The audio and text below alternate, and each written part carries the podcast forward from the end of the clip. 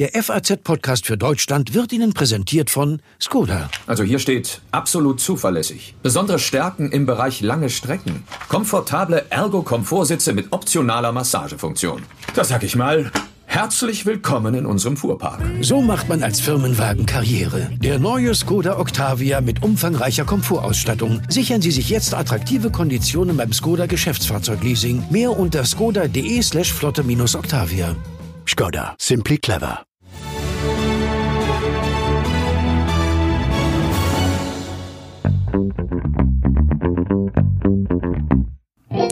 Ich will mich heute ausnahmsweise mal kürzer fassen zu Beginn. Es gibt keine Zeit zu verlieren. Wir haben heute zu Gast den Mann, dessen Name, wenn Corona irgendwann mal lange her ist, für diese Zeit stehen wird. Auch wenn er das vielleicht gar nicht so gerne hört. Den Berliner Virologen Christian Drosten. Eigentlich wollten wir mit ihm über eine Art Zwischenbilanz und Ausblick sprechen, aber nun sind die Diskussionen in den sozialen Medien ja ebenfalls leicht eskaliert. Die Bild-Zeitung schießt scharf. Darüber müssen wir natürlich auch reden. Und damit herzlich willkommen beim FAZ-Podcast für Deutschland an diesem Dienstag, 26. Mai. Ich bin Andreas Krobock. Schön, dass Sie da sind. Drei Monate Coronavirus haben wir hinter uns inzwischen. Und je mehr man darüber nachdenkt, desto klarer wird, die Welt ist eine andere geworden. Wir haben es mit einer gefährlichen Pandemie zu tun. Wir scheinen allesamt aber auch einen guten Job zu machen in Deutschland. Politiker, Wissenschaftler und alle anderen. Über 80 Millionen die sich vorsichtig den Regeln entsprechend verhalten. Wir haben es Stand heute sogar so gut hinbekommen, dass wir es uns leisten können, in aller Offenheit und teilweise auch Schärfe über Lockerungen zu diskutieren und nicht umgekehrt über härtere Maßnahmen. Einer, der seit Ausbruch der Krise für immer mit dieser Corona-Pandemie, ob er will oder nicht, in Verbindung gebracht werden wird, ist der Virologe Christian Drosten von der Berliner Charité. Ich freue mich, dass Sie heute bei uns dabei sind. Hallo, Herr Drosten. Hallo. Sind Sie ganz grundsätzlich, ähm, das mal vorweg, bisher zufrieden damit, wie wir alle zusammen Corona bewältigt haben und bewältigen? Naja, also da muss man nur mal auf äh, den Eindruck in den Nachbarländern schauen. Die sind natürlich alle höchst interessiert, wie Deutschland das geschafft hat, ähm, so mit dieser Situation umzugehen. Und äh, wir haben da, glaube ich, allerbeste Chancen. Ich ertappe mich ja manchmal dabei, dass ich denke, ja, wir haben das Gröbste eigentlich hinter uns, jetzt keinen Quatsch mehr machen. Alle, bitte. Sehen Sie das so ähnlich? Es könnte sein, also ich, man muss wirklich sagen, die neueren Erkenntnisse auch zu der Verteilung der Infektionsereignisse, die geben so ein bisschen Grund zu einer zusätzlichen Hoffnung, die man noch vor kurzem nicht so formulieren wollte, die man erahnt hat, aber man wollte sie nicht ausdrücken.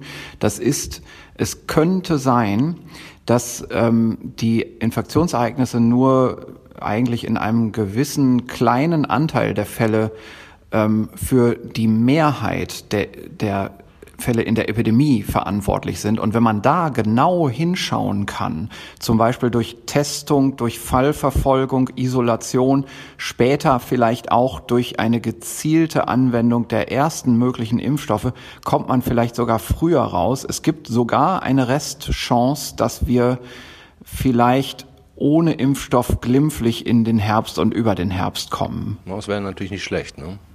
Ähm, mhm. Nun ist es ja so, dass sie sich zum einen tatsächlich sehr verdient gemacht haben in dieser Zeit, als Wissenschaftler mit Studien, als Aufklärer mit ihrem Podcast, dem NDR Corona Update und auch zeitweise als Berater der Bundesregierung.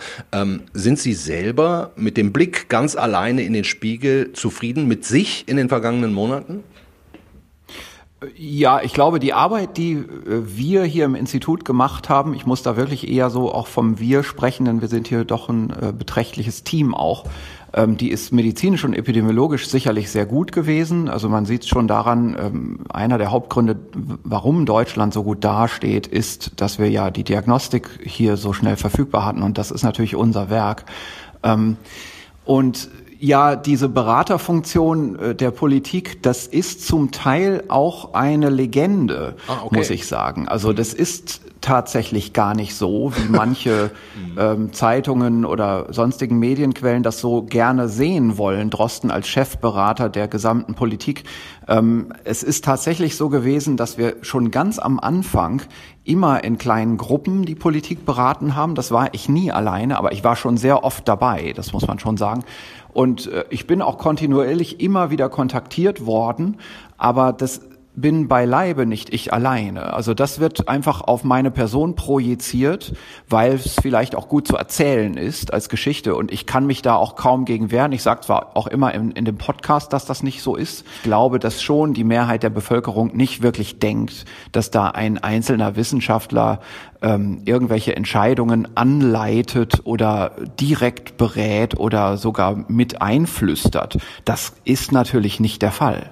Ich würde trotzdem wetten, ähm, dass Sie, wenn man in 20 Jahren über Corona spricht, Ihr Name da genannt wird vielleicht vor anderen, aber es ehrt sie natürlich, dass sie sagen, ohne das Team geht's alles nicht.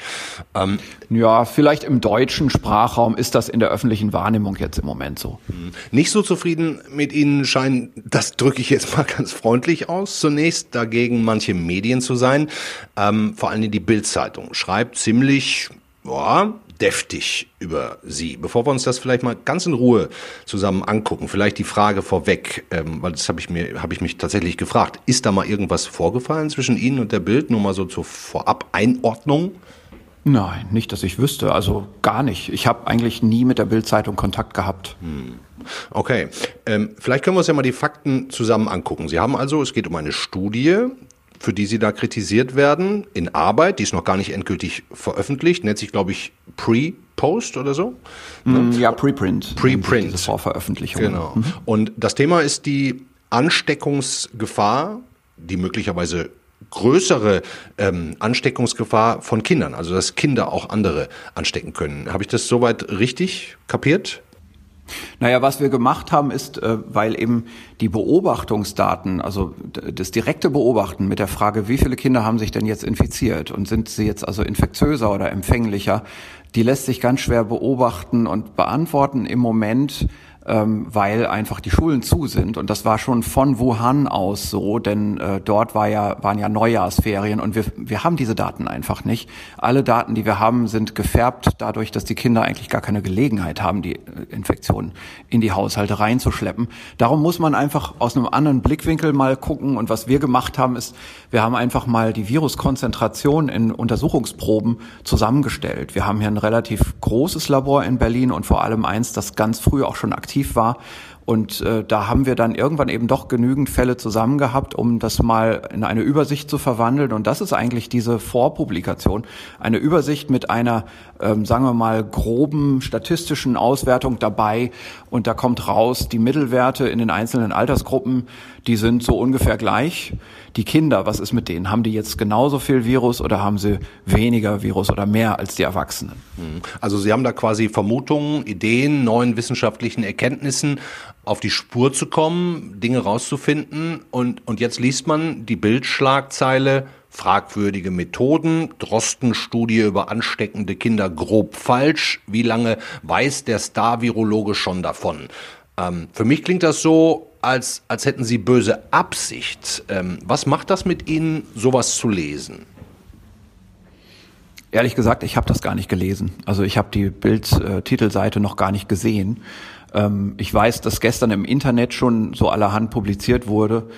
Ähm, also ich kann dazu nur sagen, ähm, Erstmal, natürlich gibt es für einen Wissenschaftler nie irgendeine Art von Agenda. Man schaut sich die Daten an und ist mal gespannt, was rauskommt. Und ich hätte mich ehrlich gesagt ähm, persönlich ein bisschen gefreut, wenn rausgekommen wäre, ja, es stimmt, Kinder haben wirklich deutlich weniger Virus in den Atemwegen. Ähm, und äh, der Eindruck, den wir stattdessen haben, ist, hm, also es könnte sein, dass in den jüngsten Altersgruppen, so im Kindergarten und Kita-Alter, dass da vielleicht ein Hauch weniger Viruskonzentration ist ähm, als in anderen Altersgruppen. Aber wenn man dann eine, äh, eine statistische Analyse anwendet, dann gelingt es einem noch nicht mal diese Unterschiedlichkeit robust zu belegen, zumindest mit den Methoden, die wir angewandt haben. Und so mussten wir eben schreiben, aufgrund dieser, ba dieser Daten können wir jetzt mal keine Entwarnung geben und sagen, die Kitas und die Schulen können uneingeschränkt wieder geöffnet werden. Ähm, das ist eben die Art und Weise, wie wir diese Publikation kommentiert haben. Das macht man so in der Wissenschaft, so eine Selbstkommentierung. Und da, dazu gehört natürlich auch, und das ist auch ein essentieller Teil des Artikels, eine Diskussion, wo auch drin steht, an welchen Stellen könnten, könnte man sich noch verbessern mit der Studie, könnte, hätten, können wir uns auch getäuscht haben, wo sind also Limitationen dieser Arbeit. Ähm, das alles haben wir also von vornherein kommuniziert. Und was dann passiert, ist, dass andere Wissenschaftler sowas lesen. Also im formalen Begutachtungsprozess ist das vollkommen anonym, aber so in diesem Preprint-Bereich, wo man eben relativ schnelllebig auch ganz frei seine Daten in die Öffentlichkeit stellt, gibt's dann eben auch Reaktionen schon mal auf Twitter. Aber Sie sind ja auch Und, dankbar wahrscheinlich für Reaktionen. Ja, na klar. Weil, mm, mm. Ja, sicher. Das ist ja hilfreich. Also das ist wirklich alles ein, sagen wir mal, ein äh, höfliches akademisches Diskursniveau. Und uns haben viele ähm, Wissenschaftler geschrieben auf die Studie, weil sich viele interessiert haben für das Ergebnis. Erstaunlicherweise aber ist es so, dass uns eigentlich keine Mediziner geschrieben haben. Ähm, sondern es haben uns eher Statistiker geschrieben. Hm. Und äh, die Kritik an unserer Studie, die die geübt haben, und wie gesagt, das ist immer eine konstruktive Kritik, ist, naja, ihr hättet schon etwas, ähm, sagen wir mal, modernere Statistikmethoden benutzen können, dann hättet ihr vielleicht doch einen kleinen Unterschied rausgekitzelt. Hm. Ähm, und ich können Sie die denn jetzt noch nachträglich auch noch anwenden? Oh ja, das haben wir schon gemacht. Kann okay. ich gleich nochmal erzählen. Ja. Es ist ja so, dass man dann gleich in die Überarbeitung eintritt. Und übrigens, also nur so viel zu der Frage, wann hat Drosten davon gewusst? Äh, ganz klar, sofort. Also ja. es, die, der Diskurs ging sofort los, der war sofort öffentlich und der war von vornherein eigentlich auch nicht problematisch. Ja, ja, ja. Ähm, das ist normal und äh, wir haben das sogar so gemacht, wir haben die substanziellsten Kritiken, also nicht alle, das kann man nicht, sind zu viele, aber diejenigen, wo man sagt, oh, das ist jetzt wirklich mal was Beachtenswertes, mhm. das haben wir ähm, zusammengefasst in ein Dokument und haben das einer ganzen Gruppe von Kritikern rückgekoppelt und gesagt, das finden wir toll, ähm, wir werden folgendermaßen damit umgehen. Wir, wir sagen euch schon mal, wie wir jetzt in den nächsten Wochen dran arbeiten werden, eure konstruktiven Vorschläge einzuarbeiten in eine Überarbeitung vor einer offiziellen Einreichung bei einer Zeitschrift. Ähm, und ich muss sagen, diese groben Methoden, die wir da benutzt haben, ähm, wir haben letztendlich auch deswegen keine sehr, sagen wir mal, hochtechnisierte, ultramoderne Methodik genommen, weil wir wissen, dass diese Studie auch an einer anderen Stelle eine, eine Grobheit hat, die man durch feine Statistikmethoden nicht ausgleichen kann. Das sind die Grunddaten. Also wir wussten damals schon, das ist sicherlich nicht homogen. Also wir wussten schon genau, am Anfang der Epidemie wurde anders im Labor an, äh, an Patienten gedacht, ja. wie dann später, ähm, als später in der Epidemie. Und genau genommen zum Beispiel äh, wissen wir genau, und das haben wir bis heute jetzt auch richtig gut nachanalysiert, und das ist die wichtigste Neuerung in mit unserer diesen, Überarbeitung. Mit diesen, genau, mit den äh, Stimmen der Statistiker sozusagen. Nein, nicht, also ehrlich gesagt nicht mit den Stimmen der Statistiker, sondern mit unserem eigenen Hintergrundwissen über eigentlich den medizinischen Hintergrund, nicht den statistischen Hintergrund dahinter. Und es gab zum Beispiel ein ganz großes Phänomen. Am Anfang, als die Epidemie noch im Anlaufen war, es gab nicht viele Fälle und alle haben sich extrem für das Fallverfolgen interessiert. Alle wollten die Epidemie eindämmen. Da haben viele Leute uns Proben geschickt aus Haushaltsuntersuchungen. Und da waren auch asymptomatische Kinder dabei, die ansonsten gesund waren und die eben entsprechend der Haushaltssituation auch in der frühen Infektionsphase, wo die Übertragungen stattfinden, das passiert nur ganz am Anfang der Symptome, sogar schon vor den Symptomen genauer gesagt, ähm, wo die auch auftreten. Und später im Verlauf der Epidemie hatten wir dann auch Kinder und das in zunehmendem Maße hier in der Charité auf Stationen. Und das sind dann häufig grunderkrankte Kinder, ähm, die behandelt werden müssen, während ansonsten gesunde Kinder ja eigentlich kaum Symptome kriegen. Und die sind weiter in ihrem Verlauf. Also die sind dann häufig schon seit ein, zwei Wochen krank. Und jetzt wissen wir, je länger der Verlauf dauert, desto weniger Virus ist im Rachen. Und zwar vollkommen unabhängig, ob das eine schwere oder eine, eine milde Symptomatik ist. Das Virus geht einfach mit der Zeit weg. Ja, ich habe natürlich auch mit, mit vielen Kolleginnen und Kollegen bei uns im Haus gesprochen, ähm, zum Beispiel mit unserem Ressortleiter Wissen, Joachim Müller-Jung, von dem ich natürlich auch wissen wollte, wie er diese Diskussion wahrnimmt, weil er hat auch diese ganzen Studien ähm, gelesen, er hat Ihre Studie gelesen und ähm, das können wir uns mal ganz kurz zusammen anhören. Der weltweite Spezialist für Coronaviren und ist ein Gigant in der Virologie da, da kannst du davon ausgehen, da passiert, da werden nicht viele Fehler gemacht, aber, aber nicht absichtlich. Das ist es. Nicht manipulativ. Also die Unterstellung, dass man da manipulativ vorgeht in einer wissenschaftlichen Studie, die ist absurd. Der Drosten würde doch nicht, nie mehr was veröffentlichen können, wenn er manipulativ vorgehen würde. Das wäre dieser Vorwurf, das, der, der, der reicht ja schon nah dran an, an den Betrugsvorwurf. Ne? Also das wird, das ist so absurd in diesem Fall, weil diese Studie ist ja so, so gewaltig, ist ja nicht, sie ist neu, sie ist wichtig, enorm wichtig, um die Frage zu beantworten, was mit den Kindern ist, aber sie ist jetzt nicht eine gigantische äh, Arbeit, äh, die, die die Virologie erschüttern würde. Herr Drosten, für mich klingt es tatsächlich auch ein bisschen so, als würde da jemand glauben, bei der Bildzeitung, sie wollten den Menschen nicht helfen, sondern hätten böse Absichten. Müller-Jung hat sich auch aufgeregt, konnte man deutlich raushören unter Wissenschaftlern. Ähm, und wie Sie reagiert haben auf Twitter gestern, ähm, das zeigt ja auch, dass Sie sich letztlich vor allem über diese implizite Unterstellung schwarz ärgern, oder? Ja, also eine Absicht ist natürlich gar nicht dabei. Was sollte ich davon haben? Ähm, und wie gesagt, es wäre ein viel runderes Bild gewesen, wenn wir gesehen hätten, dass die Kinder wirklich weniger Virus haben. Ähm, und es mag auch übrigens sein, dass andere in Zukunft das noch finden werden, aber ich glaube das nicht, weil inzwischen andere Gruppen auch mit, äh, den, mit ähnlichen Befunden inzwischen in der Öffentlichkeit sind. Die können das also bestätigen, was wir sehen. Ja. Und ähm, die Schweizer haben es doch auch letztlich bestätigt. Richtig, ne? gibt ja. eine, eine Gruppe aus der Schweiz unter anderem, aber nicht nur aus der Schweiz. Es gibt auch eine weitere Gruppe aus Deutschland und so weiter. Ähm, und Gut, also da gibt's natürlich kein, keine versteckte Agenda. Wozu auch? Ne? Also es gibt ja keine Richtung, in die man unbedingt will. Und ähm, dann stimme ich Ihrem Kollegen auch zu, diese Studie ist eben wirklich auch nicht, äh, sagen wir mal, ein Meilenstein der Virusforschung, sondern das ist ein zusätzlicher Mosaikstein in einem sich langsam zusammensetzenden Puzzle. Und ich würde jetzt mal sagen, es ist jetzt auch nicht das schillernde goldene Mosaikteilchen, sondern eher so ein bisschen eins im Randbereich.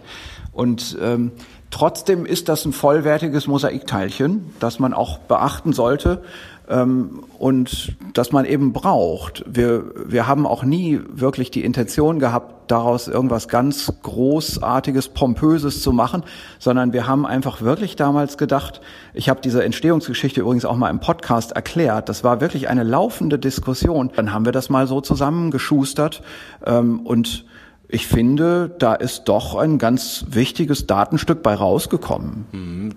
Ich persönlich bin ja Laie, aber für mich klingt das auch alles nachvollziehbar oder zumindest auf einem längeren Weg ein gutes Stück schon zurückgelegt. Ähm, aber die Frage, die ich ja quasi gerade schon gestellt habe, wie wollen Sie denn jetzt weiter mit diesen Angriffen ähm, der Bild umgehen? Diesmal also Offensive, denke, Defensive? Nein, also ich meine, das ist ja jetzt nicht der Ort, wo eine wissenschaftliche Diskussion ausgetragen wird und alles andere interessiert mich auch jetzt ehrlich gesagt nicht groß. Ähm, und ich bin mir ganz sicher, und das sehe ich natürlich auch aus den vielen äh, Zuschriften, die ich aus der Wissenschaftscommunity ähm, bekomme, dass niemand glaubt, äh, dass äh, solche Unterstellungen stimmen. Und ähm, es ist ja auch so, dass alle vier ähm, äh, da äh, zitierten äh, Wissenschaftler sich inzwischen und, und zwar wirklich postwendend distanziert haben von äh, diesem Artikel. Ja. Ähm, also ich glaube, deswegen muss ich da jetzt nicht unbedingt ähm, mich auseinandersetzen, aber ich würde durchaus so weit gehen, auch äh, der Bild-Zeitung ähm, anzubieten, mal drüber zu reden. Also wenn die das wollen, kann ich denen gerne mal erklären, ähm, warum man da vielleicht auch so ein bisschen ähm, nicht an der richtigen Baustelle argumentiert, wenn es da jetzt zum Beispiel um statistische Methodenkritik geht, wo doch eigentlich die Hauptaussage des Artikels selbst ohne jede Statistik unverändert bliebe. Man braucht dafür keine Statistik, man muss nur die Daten optisch anschauen, dann weiß man schon Bescheid, dass Kinder eben auch viel Virus haben. Das ist aber ein sehr freundliches Angebot von Ihnen. Meinen Sie, die werden das annehmen? Die werden das ja jetzt hören. Ich habe keine Ahnung, also äh, nur zu, von mir aus gerne. Okay, Herr Drosten, vielen Dank für das Gespräch. Gefällt mir ganz gut, dass Sie zum Ende hin da auch versöhnlich sind. Ähm, ich würde mich freuen, wenn diese Studie dann tatsächlich fertig ist und veröffentlicht wird mit allen neuen Implikationen, wenn wir vielleicht dann nochmal sprechen könnten, weil das scheint mhm, ja doch gerne. tatsächlich ein spannendes Ding zu werden. Okay, ja. können wir machen. Vielen Dank, lieber Herr Drosten. Beste Grüße aus Frankfurt. Alles klar, bis dann. Tschüss. Christian Drosten sehr interessante Töne. Mich lässt vor allem aufhorchen, dass er nicht nur wie ich das Gefühl hat, dass wir das Gröbste hinter uns haben, sondern dass er sogar immer mehr Indizien dafür sieht, dass die Corona-Krise vielleicht schon im Herbst ausgestanden sein könnte. Ja, und durchaus versöhnlich auch seine Reaktion auf die durchaus sehr harte Gangart der Bild-Zeitung. Ich habe vorhin länger mit dem Chefredakteur der Bild noch telefoniert, hin und her geschrieben. Julian Reichelt in die, in die Sendung heute zu bekommen. Ja, das wollte er nicht mehr, aber er lässt ausrichten, dass er sehr gerne gesprächsbereit ist, hat Christian Drosten eingeladen, auch mich als eine Art, ja, weiß ich nicht, Mediator vielleicht. Ja, und äh, das frage ich doch am besten mal, ob wir das machen sollen, den Leiter unseres Medienressorts. Hallo Michael Hahnfeld. Kollege Krobock, schönen guten Tag. Ja, würden Sie mit Drosten und mir mitkommen zur Bildzeitung oder lassen wir es lieber? Das sollten wir uns nochmal in Ruhe überlegen. Der Chefredakteur der Bildzeitung, Julian Reichel, ist schon ziemlicher Medienprofi. Das verwundert niemanden. Hm. Und so würde er das natürlich auch wieder auf seine Plattform ziehen. So geht dann aus einer Anfrage, die Sie an ihn gerichtet haben, damit er in dem Podcast Stellung nimmt, eine Sache, die bei der Bild läuft. Hm. Das sollten wir uns nochmal genau überlegen, ob wir das machen wollen. Denn er hätte ja die Frage heute gleich auch beantworten und Stellung nehmen können. Hätte er können, ja. Wundert es Sie, dass der Drosten da so versöhnlich reagiert hat? Das verwundert mich nicht, weil er sich im Internet bei Twitter ganz schnell schon zu der Sache erklärt hat und die Debatte über den Artikel, den die Bildzeitung gestern online gestellt hat und heute im Blatt hat über ihn und seine angeblich komplett falsche Studie, doch schon ziemlich gut läuft. Er hat die Anfrage publiziert, da konnte man sehen, dass er sehr wenig Zeit hat, eine Stunde, um aus dem mhm. Zusammenhang gerissene Sätze zu kommentieren. Das ist relativ souverän, so kann man das heute machen. Man dokumentiert das und verhält sich entsprechend und sagt auch, dass man in der Situation so dann nicht mitmachen kann. Mhm. Und das ist ja etwas, das viele der Virologen, der Experten, die wir im Fernsehen hören, die wir selber interviewen, auszeichnet, dass sie die üblichen Aufgeregtheiten nicht mitbringen und auch nicht mitmachen wollen. Mhm. Und das ist, glaube ich, Herrn Drosten auch zu eigen. Insofern überrascht mich seine Reaktion nicht. Mhm. Er reagiert eben nicht nach dem üblichen Reizschema. Ja, nun hat er ja gestern auch einen ja, kleinen Fehler gemacht, den er korrigiert hat. Äh, die Telefonnummer des Bildredakteurs über Twitter zu teilen, das hätte jetzt auch nicht sein müssen, oder? Nö, das muss nicht sein, aber das würde ich mal der Hektik hm. ähm, zurechnen. Er hat das dann ja auch korrigiert und hat die Mail, die er bekommen hat, nochmal publiziert, ohne die Angaben, die er da nicht auch hätte verbreiten sollen, des Redakteurs, der ihn angefragt hat. Das ist schon richtig. Ja. Sie, Herr Hanfeld, haben diese Causa Drosten-Bild ja schon eine Weile beobachtet. Ich habe im Archiv heimlich Mäuschen gespielt und gesehen, dass Sie bergeweise Texte dazu in Ihr Büro geschleppt haben digital.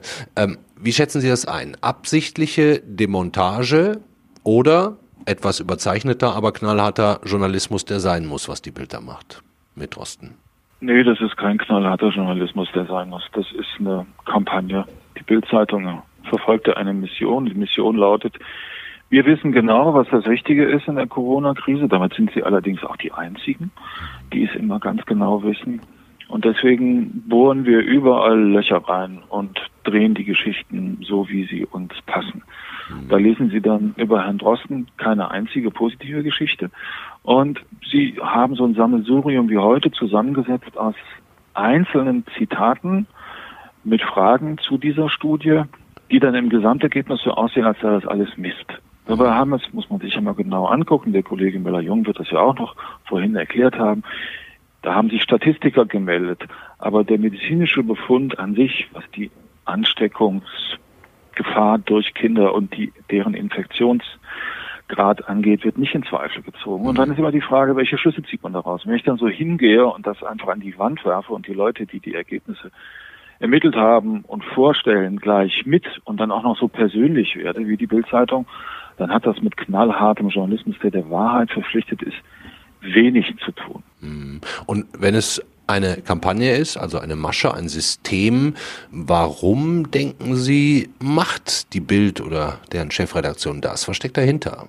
Ja, das hat der Herr Reichelt ja sogar selber verraten in seiner Reaktion auf Twitter.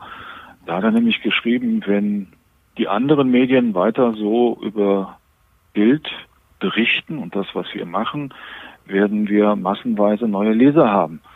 Und das ist, glaube ich, so die Position, von der aus er versucht, Aufmerksamkeit für sein Blatt Auflage zu machen, indem er einen Kurs fährt, der, das ist ja, kann man ja für berechtigt halten, wenn man das inhaltlich begründet, die Bundesregierung die ganze Zeit unter Beschuss nimmt. Ja.